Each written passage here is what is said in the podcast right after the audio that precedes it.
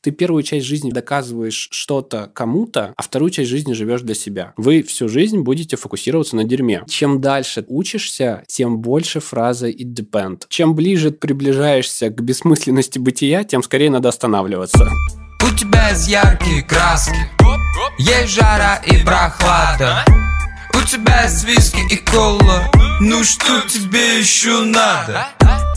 Есть яхта и есть авто Самолет бизнес-класса У тебя все шмотки от Прада Ну чего тебе еще надо? Ну чего, чего еще? Ну чего, чего еще? Ну чего, чего еще? Ну чего тебе еще? Всем привет! С вами подкаст «Что тебе еще надо?». Веду его я, Ира Подрез. Здесь я разговариваю с крутыми, успешными людьми о том, что нужно для счастливой и гармоничной жизни. Мы разбираемся, почему денег недостаточно и что делать, когда вам нужно что-то еще и еще. Сегодня у меня в гостях очень интересный гость Евгений Давыдов. Я даже немного взволнована сегодня этим выпуском. Жень, привет! Рада тебя видеть в нашей питерской студии. Привет. Да, очень приятно познакомиться. Женя является одним из основателей агентства Setters. Э, как по мне, это лучшее, наверное, коммуникационное агентство в России. Женя, обычно с тобой обсуждают такую бизнесовую историю, да, что-то про предпринимательство, про там деньги и так далее. Мне сегодня хотелось бы с тобой пообщаться на такую, наверное, более личную тему. И хотелось бы затронуть, какие смыслы ты вкладываешь в свое предпринимательство, да, почему именно предпринимательство, а не какую-то другую историю ты выбрал для себя. У тебя при этом Setters Motors был не первым бизнесом, как я понимаю, да? У тебя до этого еще был, там, около 20 лет тебе было, да? У тебя было пошив одежды. Да, был такое. Ты тогда в молодом возрасте выбрал сознательную историю предпринимательскую, как бы, да? У тебя был какой-то вариант вообще не, не быть предпринимателем? Вот если как-то ты себя видел каким-то другим? Да я на самом деле не сильно сейчас отличаю предпринимательскую деятельность от работы в корпорациях, потому что мы еще об этом поговорим. Сейчас все это очень сильно смешалось. И иногда корпорациях бывают предприниматели успешнее, чем э, на свободных паях, назовем это так. Для меня предприниматель – это человек, в котором смешалось такие три очень важные вещи. Это дикая любознательность, ничем не объясняемая амбициозность и тот самый момент какого-то первого шага. Ну, то есть вот, когда вот это мешается, и ты еще и попробовал это сделать, притом не обязательно увольняться с работы, там бежать куда-то, сломя голову, закладывать последние деньги, но попробовать вот это вот самому управлять процессом, выстраивать какую-то ценность и давать ее людям, ты не можешь остановиться. То есть это происходит именно в таком формате. И все не так страшно, как кажется. То есть это все идет через какие-то маленькие шаги. И, возможно, просто у меня был какой-то очень удачный момент, притом это было даже не в 20 а лет, наверное, в 18, когда это получилось сделать, попробовать.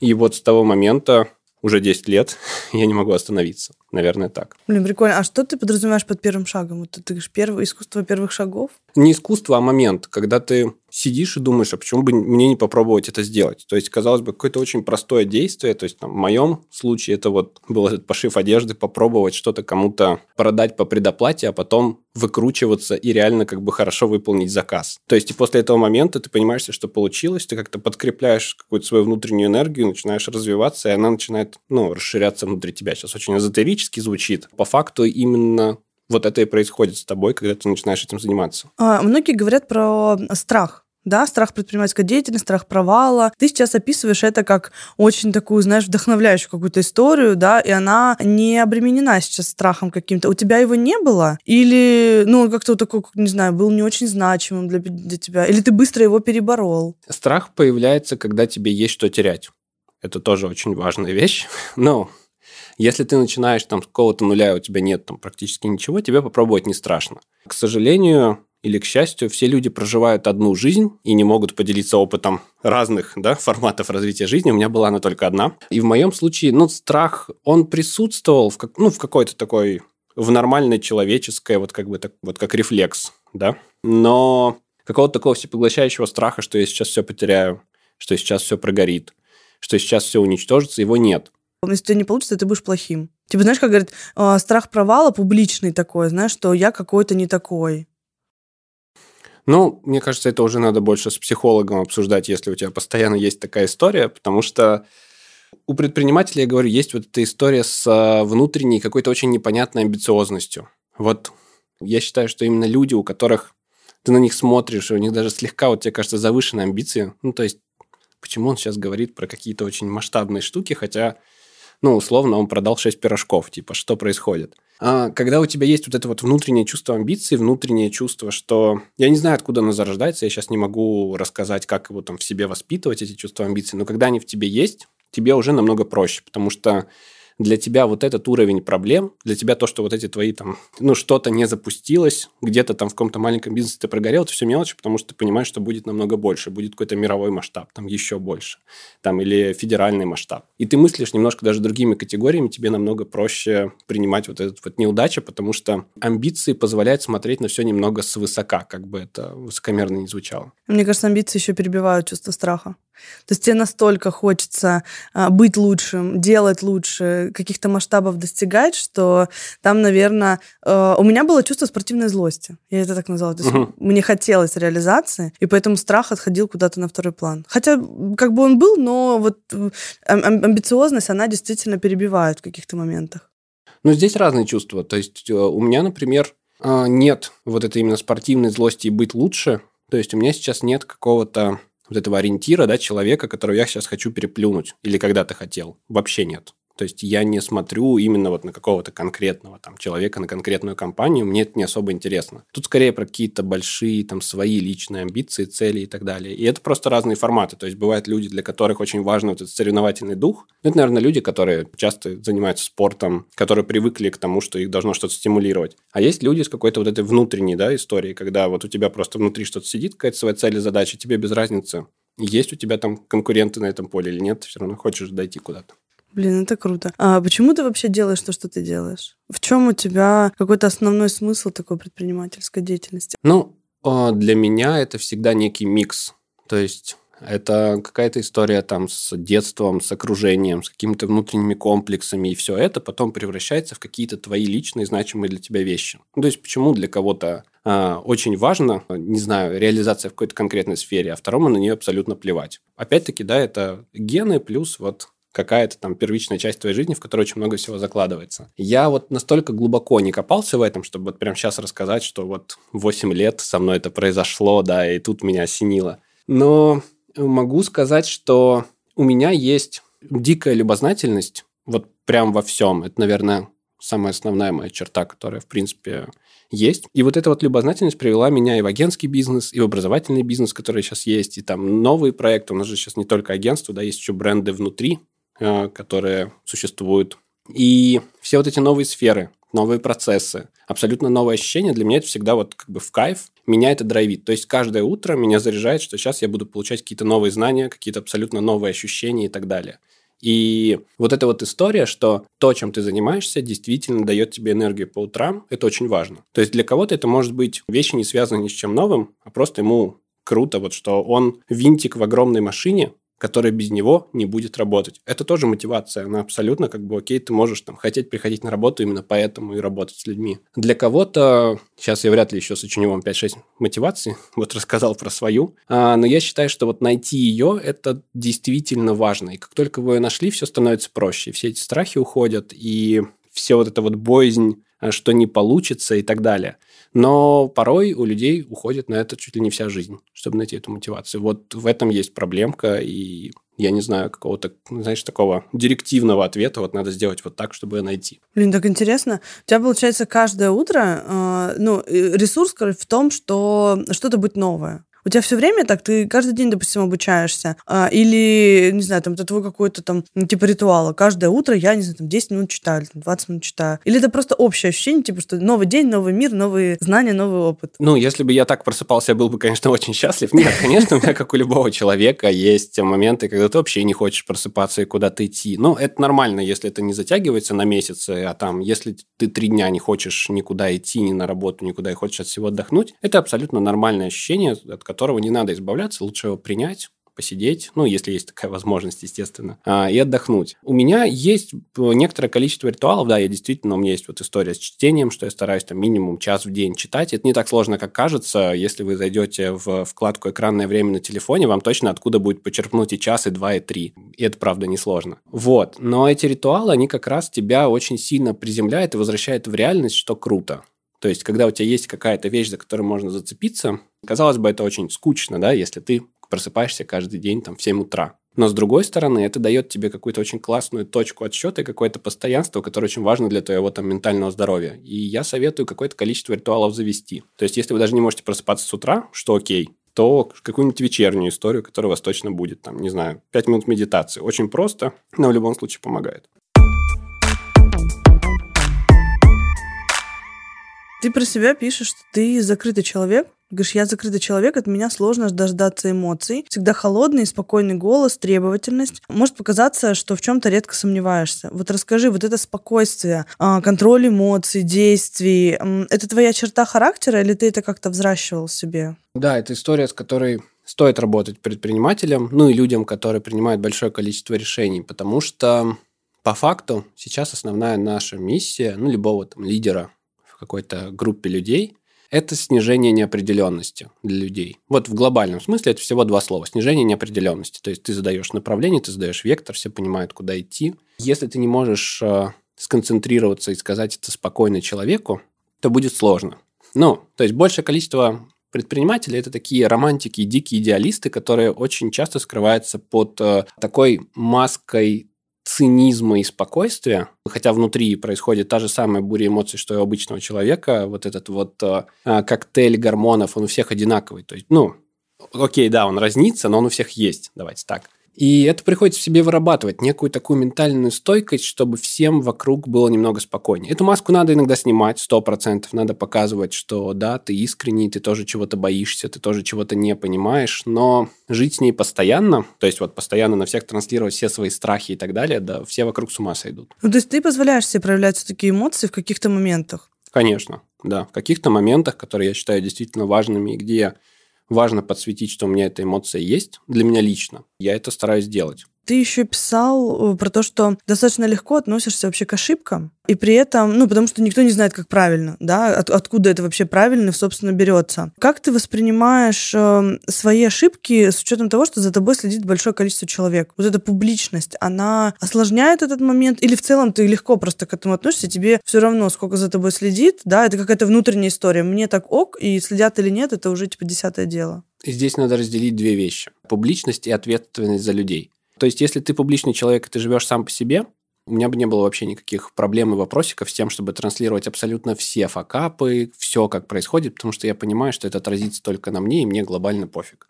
Когда ты ответственен там за пару сотен человек, и за то, чтобы все у них было стабильненько, окей, хорошо, выплачивали зарплаты и так далее, а, у тебя все равно появляется вот эта вот ответственность в публичном поле. Ты не можешь нести абсолютно все, что ты очень хочешь нести, особенно на эмоциях, да, когда что-то у тебя произошло, и тебе хочется написать вот этот вот очень какой-то там жесткий пост.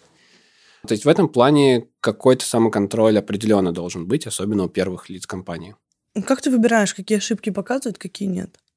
Я на самом деле вообще достаточно редко что-то пишу и так далее. Если ты там зайдешь даже в мой инстаграм, у меня пост в среднем раз в 2-3 недели. Ну, то есть, по-моему, последний был недели три назад. Вот. И я стараюсь писать только о каких-то очень таких ярких штуках, которые я понимаю, что они могут помочь другим людям. Ну, то есть, что это кому-то будет реально полезно, и, возможно, это сэкономит ему там один-два месяца его времени может даже годы. А если это просто какая-то ошибка, которая очень точечная, которая касается только меня, никому она вообще не особо интересна и вряд ли кому чем-то поможет, я ее скорее просто в копилочку собственного опыта а, отложу и все.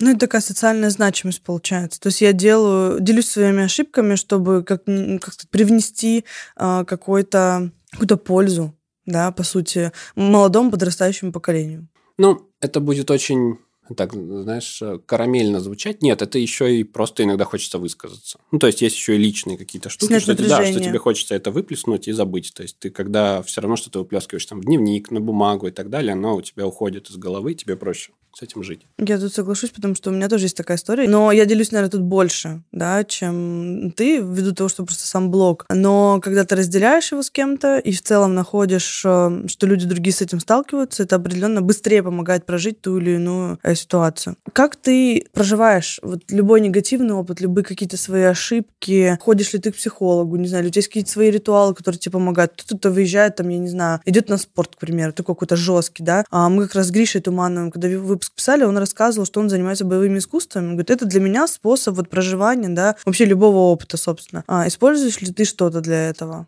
Ну, чего-то конкретного в формате, что я иду и бью какую-то грушу в виде человека, у меня нет. Это скорее рандомные активные виды спорта. То есть я могу сходить куда-нибудь на сквош, я могу сходить э, поплавать, не знаю, там в бассейн. Я иногда могу просто почитать художественную литературу и разрядиться, пожить жизнью там другого человека, какого-нибудь, там, не знаю, Холфилда, там, Каупервуда и так далее. А иногда это какие-нибудь игры. Ну, то есть я достаточно так еще... Раньше я очень много играл в компьютерные игры. Я просто сказал сейчас как дед. Компьютерные игры.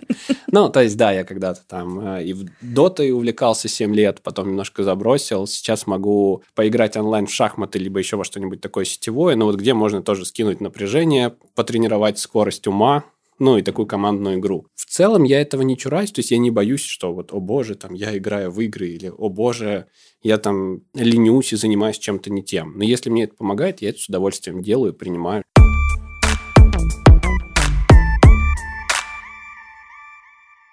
Ты сооснователь одного из крупнейших агентств России. При этом ты говоришь о том, что я интроверт. И при этом ты публичный. Да? Как ты совмещаешь вот эту интровертированность с, казалось бы, ну, типа, несовместимыми вещами, да, для многих интровертов? Тут э, надо разобраться, наверное, что такое интроверт, экстраверт в моем понимании. Для меня это то, где ты берешь энергию. То есть интроверт находит ее внутри себя наедине с собой, экстраверт забирает ее у людей, скажем так. Он заряжается от их внимания, от их энергии и так далее. А, поэтому любому предпринимателю надо потихонечку становиться вот этим модным словом амбиверт, да, уметь переключаться, что ты берешь там энергию внутри себя, ты зарядился, все, ты готов, и тут ты уже выступаешь на публику. То есть а, мне часто приходится выступать, э, раньше приходилось в офлайне там вообще на тысячи людей, да, на какие-то залы, что-то рассказывать, э, отвечать на какие-то вопросы и так далее.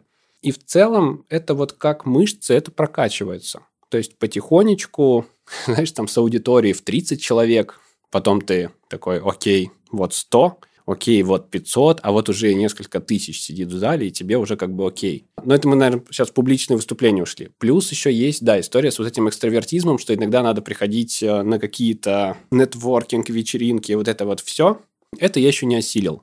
То есть я все равно не очень люблю вот как бабочка порхать между разными компаниями, со всеми знакомиться и проводить вот эти вот смолтоки. Это не особо моя история, но, слава богу, у нас есть еще и другие публичные лица в компании, которые эти функции с удовольствием берут на себя. Прикольно, как вы, кстати, разделили, да, кому что э, близко здесь, потому что я тоже интроверт. И для меня эта история понятна про восстановление, но для многих людей, мне просто часто в блог прилетают вопросы, говорят, вы экстраверт? Не может быть такого, вы так много общаетесь, у вас так много публичных каких-то проектов, а потом ты, понимаешь, приходишь домой, я часто сплю после публичных выступлений. Я пришла, и мне надо просто выключиться совсем, потому что иначе э, это становится для моей психики прям вообще очень невыносимо. Ну чего тебе еще? А? Мы, кстати, с тобой не затрагивали, но я хочу затронуть тему а, работы и жизненного баланса.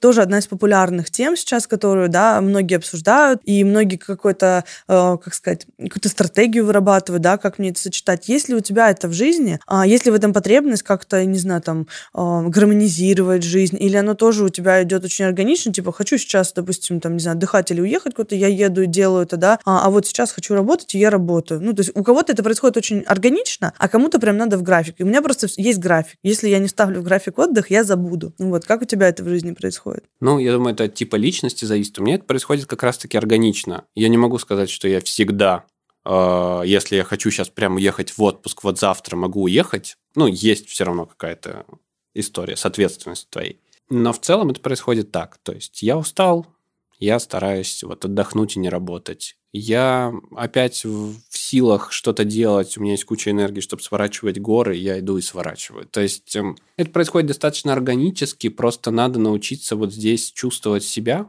чувствовать уже какие-то вот импульсы от тела, что типа, чувак, хорош, но, пожалуйста, остановись. Я сейчас буду делать тебе больно скоро, просто чтобы ты уже это понял. Потому что огромное количество людей доводят все это уже до абсурда, да, когда у них просто уже подрывается здоровье, и, и их останавливают уже какие-то ужасные вещи. Ну, то есть, когда они слегли в больницу, когда, не знаю, они там от того, что в каком-то нерассеянном состоянии, там, не знаю, врезались в какой-нибудь столб по дороге уже просто от того, что не, не понимают ничего вокруг. И это обидно, что огромному количеству людей, как я сказал до этого, нужен какой-то внешний знак. Вот прямо уже все, хорош, хватит, вот остановись. Конечно, это намного будет проще без болезни, если ты предварительно, ты поймешь, что вот, стоит сейчас отдохнуть, не надо недооценивать эту штуку, не думать, что ты здесь единственный робот, который вытянет за всех его, ты самый сильный, у тебя примерно, может быть, у тебя чуть-чуть больше ресурсов здоровья, может, чуть-чуть меньше, но плюс-минус, оно очень похоже у всех, поэтому э, это стоит понимать. Не надо думать, что твое тело не даст тебе потом за это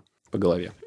Ты себя считаешь э, фанатиком работы, да? Ты говоришь, типа, нет? Нет, вообще нет. То есть, но я по-другому отношусь немного вообще к самому понятию работа. А как ты к нему относишься? Для что это для тебя? Для меня, для меня это очень интересное занятие. Вот скажем так, вот просто это классный способ делать какие-то интересные, важные для, себя, ну, для себя в первую очередь проекты. То есть я не отношусь к этому как, э, там, не знаю, я сижу до 7 часов на работе. Ну, это будет сейчас очень банально звучать, но это правда так. То есть ты приходишь, ты хочешь действительно этим заниматься, тебе интересно этим заниматься, ты это делаешь, что-то запускаешь. Если это запускается, оно еще приносит тебе много энергии на то, чтобы запускать что-то новое. Это работает как такая бесконечная классная батарейка. Поэтому э, просто в какой-то момент ты понимаешь, что этой батарейке надо куда-нибудь уехать, там, не знаю, и погреться, либо где-нибудь погулять, походить по музеям, и это важно делать. Ну вот все, то есть какого-то вот этого формата работы на надрыв я был фанатиком в какой-то период своей, ну, своей жизни, наверное, года три. То есть это когда я любил ночевать в офисе, когда я любил работать там, не знаю, до 4 утра, и мне было окей абсолютно. Но вот последние года 3-4 я от этого, слава богу, ушел, и стало намного проще. А что случилось? Вот, вот почему ты поменял стратегию? Вот она была такая, и потом стала как будто резко противоположной. Я был как раз тем человеком, которым нужен был внешний посыл со стороны, который дал о себе знать и дал по голове. Поэтому так резко сменилась, получается, да, история, да, да такая? Советую, чтобы, чтобы люди это делали превентивно, а не после какой-то вот истории, после которой ты понимаешь, все, хорош, остановись. Ну что тебе еще надо? Ты можешь э, сказать, что, ну, типа, как ты просто описываешь тогда, что э, это что-то, что я делаю в удовольствие, а есть же концепция, типа, а если у вас будет, условно, хобби, которым вы там любите заниматься, она, ну, там, всегда будет хорошо оплачивать, скажем так. Ты можешь назвать это хобби или с уровнем ответственности, это все-таки, ну, хобби сложно назвать. Есть ли моменты просто, в которые тебе, ну, реально надо сделать, потому что ты находишься Конечно. внутри системы? Конечно. Ну, так это вопрос, как к этому относиться. То есть, естественно, у меня есть вещи, которые мне надо делать, которые не все, ну, не все вещи на 100% приятны, заряжают тебя и так далее. Это все не, не такая бесконечная сказка. Но если за этим видеть что-то позитивное, это же опять-таки вопрос фокуса. То есть на чем ты фокусируешь свое внимание. Если ты фокусируешь свое внимание на позитивных вещах и на том, что тебя заряжает, тебе жить-то намного проще. То есть одну и ту же жизнь если смотреть на нее просто под разным углом, можно совер... ну, совершенно по-разному прожить. С абсолютно одними и теми же событиями, а с, одни... с одной и той же работой, с одними и теми же коллегами. Но это может быть два человека, которые просто немного под разным углом на это смотрят, и вы увидите, насколько разительно в разные стороны их жизни пойдут. Просто потому, что один концентрируется, а, не знаю, на том, что там ему в офисе постоянно холодно, и никто ему на самом деле не улыбается, и все у него за спиной шепчутся, а второй думает, блин, какой классный проект я запустил. Хотя происходит примерно то же самое вокруг. Но правда, от этого очень много чего зависит. Это как раз вот работа там с различными психологами, коучами, либо там сам с собой с книгами тоже можно попробовать поразбираться. И вот эта история с какой-то сменой своей, ну, своей точки зрения, со сменой вот этих вот, ну, вот этого mindset а своего, это очень важная вещь который многие недооценивают и считают какой-то вот э, лженаукой, назовем это так. В последнее время достигаторский подход, а, он становится менее популярным. Если еще, наверное, лет пять назад это было, наверное, больше модным, да, что мы очень много работаем, и мы в целом классно. Сейчас есть концепция такой, типа, slow life. Как ты относишься к этому? А нужно ли тебе некое замедление? И была, я так понимаю, что у тебя был опыт какой-то такой достигаторский, да, когда ты очень много работал, ночевал в офисе. Потом перешел ты в концепцию такую очень гармоничную. А, вот сейчас, как сказать, есть ли а, необходимость себе об этом напоминать? Да, что а, я э, вот ну, в такой концепции живу, вот та концепция мне не близка, я хочу вот в этой концепции. Или она уже такая органичная, то в целом ты понимаешь, что я так всю жизнь буду жить теперь. Я понимаю, что это очень популярная тема, slow life, достигаторство и так далее, но это правда очень сложно разделить. Во-первых, у любого человека, у любой компании, у всего есть определенные жизненные циклы. Во-вторых, есть э, прекрасная одновременно жесткая фраза, насколько я помню, Джозеф Кэмпбелл, мы всегда превращаемся в тех, кого ненавидим.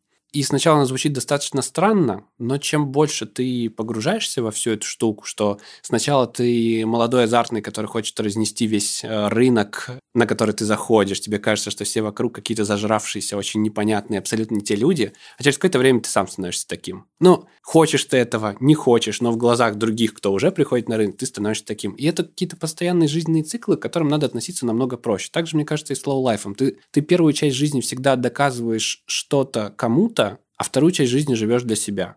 Но где у тебя заканчивается первая часть и начинается вторая, как бы ты решаешь сам, у всех по-разному. Кто-то доходит до этого. Там, в 60 лет и такой, о боже, зачем я жил, там, жизнь для всех и всем что-то доказывал, когда вот вот сейчас мне больше нравится, но что-то поздновато. Кто-то понимает это намного раньше, но это стандартные жизненные циклы, которые есть у людей. То есть ты в любом случае, даже все Z, альфа и так далее, которым вроде там нет, мы не достигаторы, нам не надо ничего никому доказывать. Они все равно всем все доказывают. Они доказывают, что они экоактивисты. Они всем вокруг доказывают, что они в slow life. Ну, то есть, но они все равно доказывают что Ну, это же какой-то своего рода протест. Типа против да, существующей системы, да. типа мы придумали новую систему, а теперь будет вот какая-то и- и- иная такая И это нормально, к этому просто надо чуть проще относиться, не в формате «О боже, мир меняется». Ну, да, у него появляются какие-то немного там новые окрасы, новые концепции, но в целом сама механика, она очень похожа. То есть миру глобально всегда надо движение. Ему всегда надо двигаться от одной точки к другой. Мы уходим от достигаторства, но через какой-то виток мы придем к достигаторству, когда всех будут бесить куча медленных, ничего не делающих людей, которые уничтожают и пожирают ресурсы планеты. Ну, как бы и это нормально, это будет постоянное бесконечное движение. Просто надо понимать на каком-то витке, наблюдать за этим и понимать, комфортно тебе во всем этом или нет. Это как спиральная динамика. Мне так психотерапевт говорил, что каждый раз, когда ты делаешь цикл, тебе кажется, ты возвращаешься в ту же точку. На самом деле ты возвращаешься в точку, но на другом уровне. И ты идешь снова опять определенный цикл, и так будет, ну, по сути, все время. Здесь я вообще присоединяюсь к тебе. А, есть, знаешь, история про то, что, типа, креативность требует замедления. А у вас очень креативный бизнес. Так ли это? А, или креативность может существовать в абсолютно разных формах, да, опять же, в зависимости от типа темперамента. Кто-то более энергичный, у него вот так креативность, да, формируется, кто-то, наоборот, более такой размеренный. А, есть ли какая-то здесь закономерность? Или, типа, у всех может быть абсолютно по-разному? Да, я бы сам, наверное, бесился, если бы слушал такой подкаст, как сейчас, потому что у меня почти на все ответ типа it depends, да, типа это зависит от кучи условий. Но это правда так. Здесь это зависит от типажей ребят, потому что мы работаем ну, с большим количеством креативных команд. Кто-то кто вообще умеет и хорошо креативит в одного. То есть вот он садится, выписывает идеи куда-нибудь и там в заметки, потом превращает их в презентацию, у него все супер, все классно, он все сам сделал. Кому-то нужен вот это вот длинный разгон, брейнштормы и так далее. Ну, на самом деле это правда зависит от типажей, ну, от типажей, от каких-то механик креативных, с которыми ты работаешь, и универсальной, как бы единой формулы здесь нет.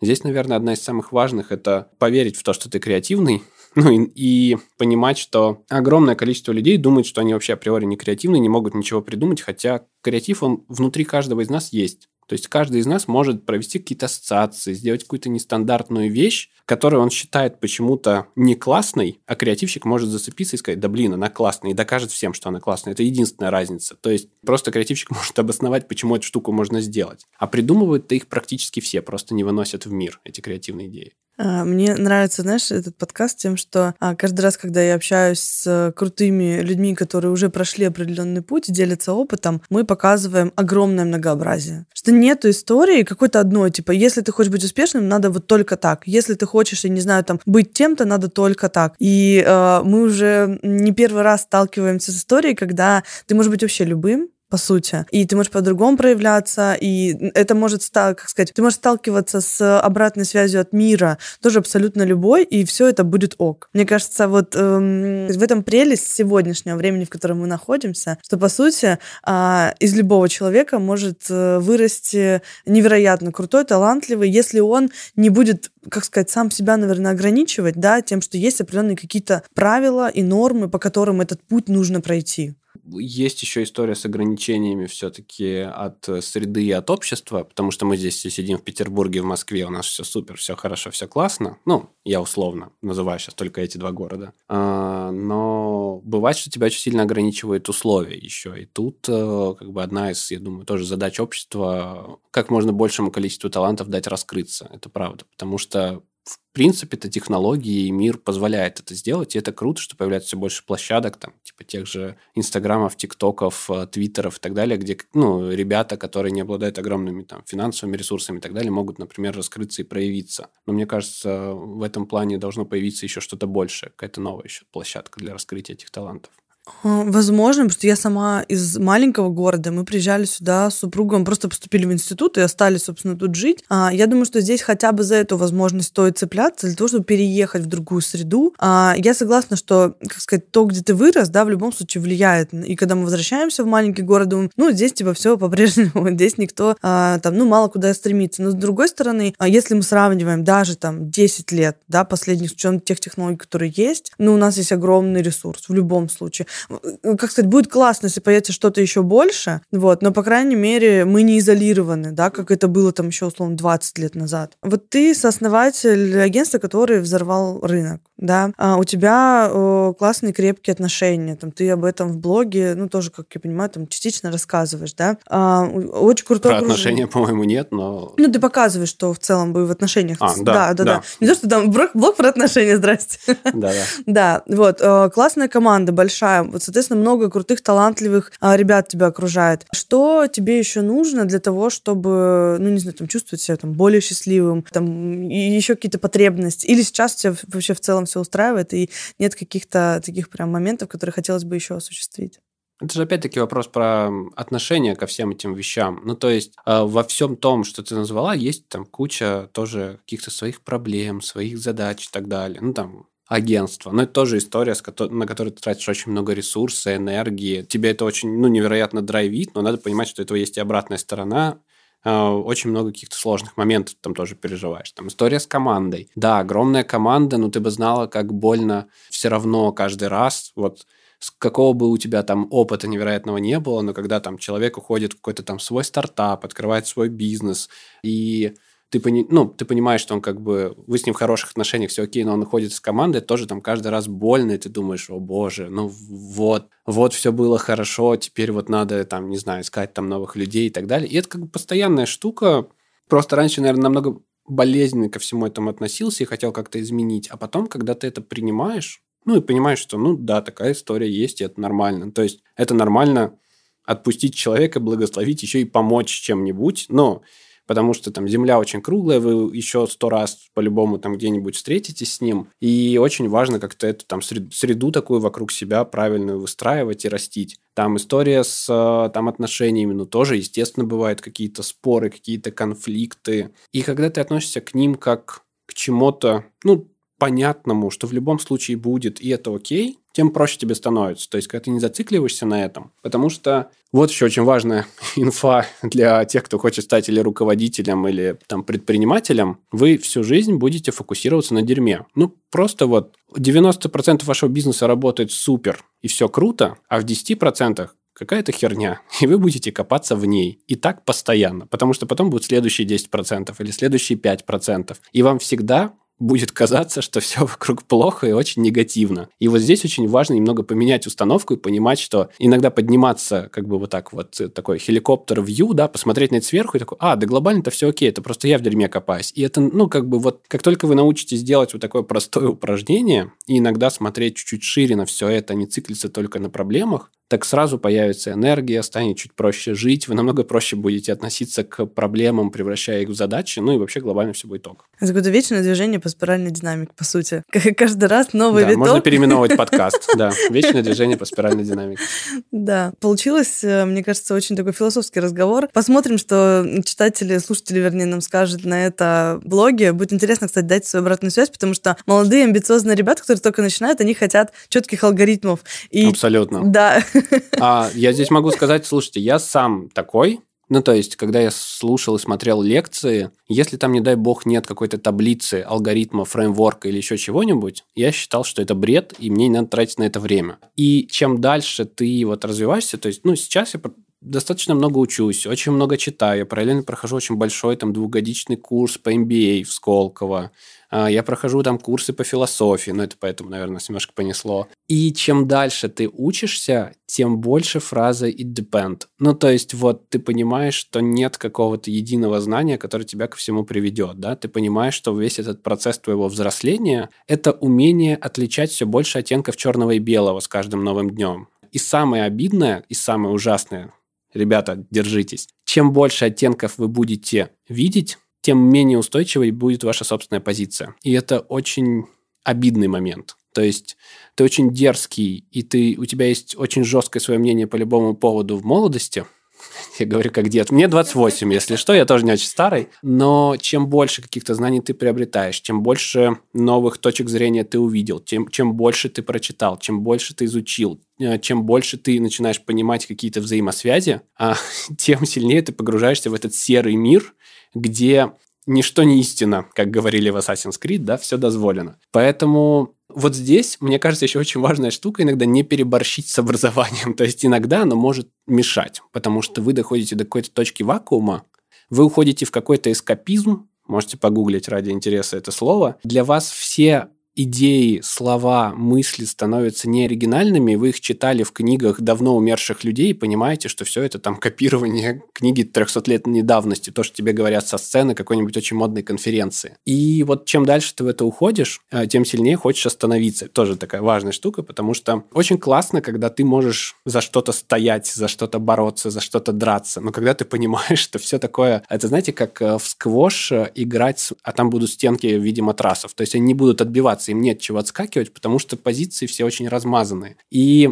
вот эта вот размазанность позиций очень сильно мешает деятельности, действиям и энергии. Поэтому даже вот с точки зрения образования я рекомендую ставить себе какие-то лимиты, потому что, ну, условно, как мне кажется, 25-летний молодой человек или девушка, которая изучила все, что только можно, погрузилась во все там основные теории, знает все про там фундаментальную философию, все основные там законы, принципы физики, астро какой-нибудь там еще истории и так далее, это очень одинокие люди, которым очень сложно жить. Ну, это просто вот сейчас такое моя личная, наверное, моя личная по этому поводу позиция, что в какой-то момент, да, это немного мешает жить в социуме. Тут, наверное, ничего не удивляет уже, потому что ты слишком много знаешь, видел или читал в каком-то смысле, да, и, как сказать, прожил как будто бы этот опыт. Вот. А у тебя какой лимит стоит на обучение? Как ты, как ты определяешь этот лимит? Просто типа два курса в год, четыре, там, да десять нет, это книг. не, это, это не так. Чем, чем ближе ты приближаешься к бессмысленности бытия, тем скорее надо останавливаться. Вот, короче, как-то так.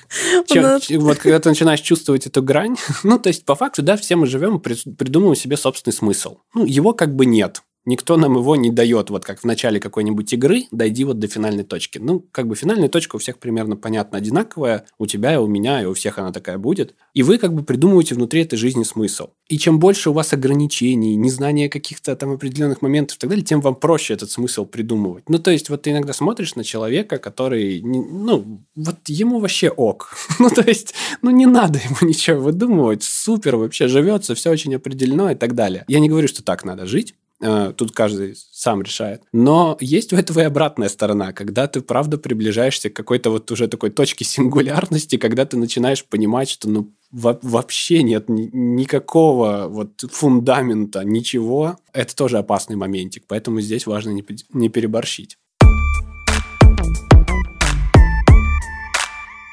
Блин, у нас получился супер философский выпуск. Я думаю, что есть э, много пищи для размышления однозначно. Мне понравился вот последний момент, да, что это, по сути, про опять некую грань, что вот тут ты еще так, да, а вот здесь уже по-другому, и снова придется приспосабливаться. Вот, Жень, спасибо тебе большое. Мне кажется, было очень а, круто и интересно, и очень глубоко. Мне за, за что, наверное, нравятся эти выпуски, потому что это очень всегда многообразно и действительно возможность выбрать для себя ту или иную позицию в том или ином вопросе, да, и каждый сможет здесь определить какую-то свою, там, не знаю, там, область спиральной динамики, где он хочет быть, где не хочет, и в какой момент он должен остановиться, а где нет. Друзья, спасибо большое, что вы прослушали этот выпуск. А, обязательно напишите нам обратную связь э, в комментариях э, под этим выпуском. Вот. Ну и мне в директ, я с удовольствием потом э, с Женей поделюсь, как вам наши философские размышления сегодня. Да, супер. Спасибо большое. Действительно приятно было пообщаться. Получилось так, наверное, не супер по фреймворкам и табличкам, да, но пищу для размышлений подкинули, я надеюсь, кому-то. Ну а на этом мы с вами прощаемся. Всем пока.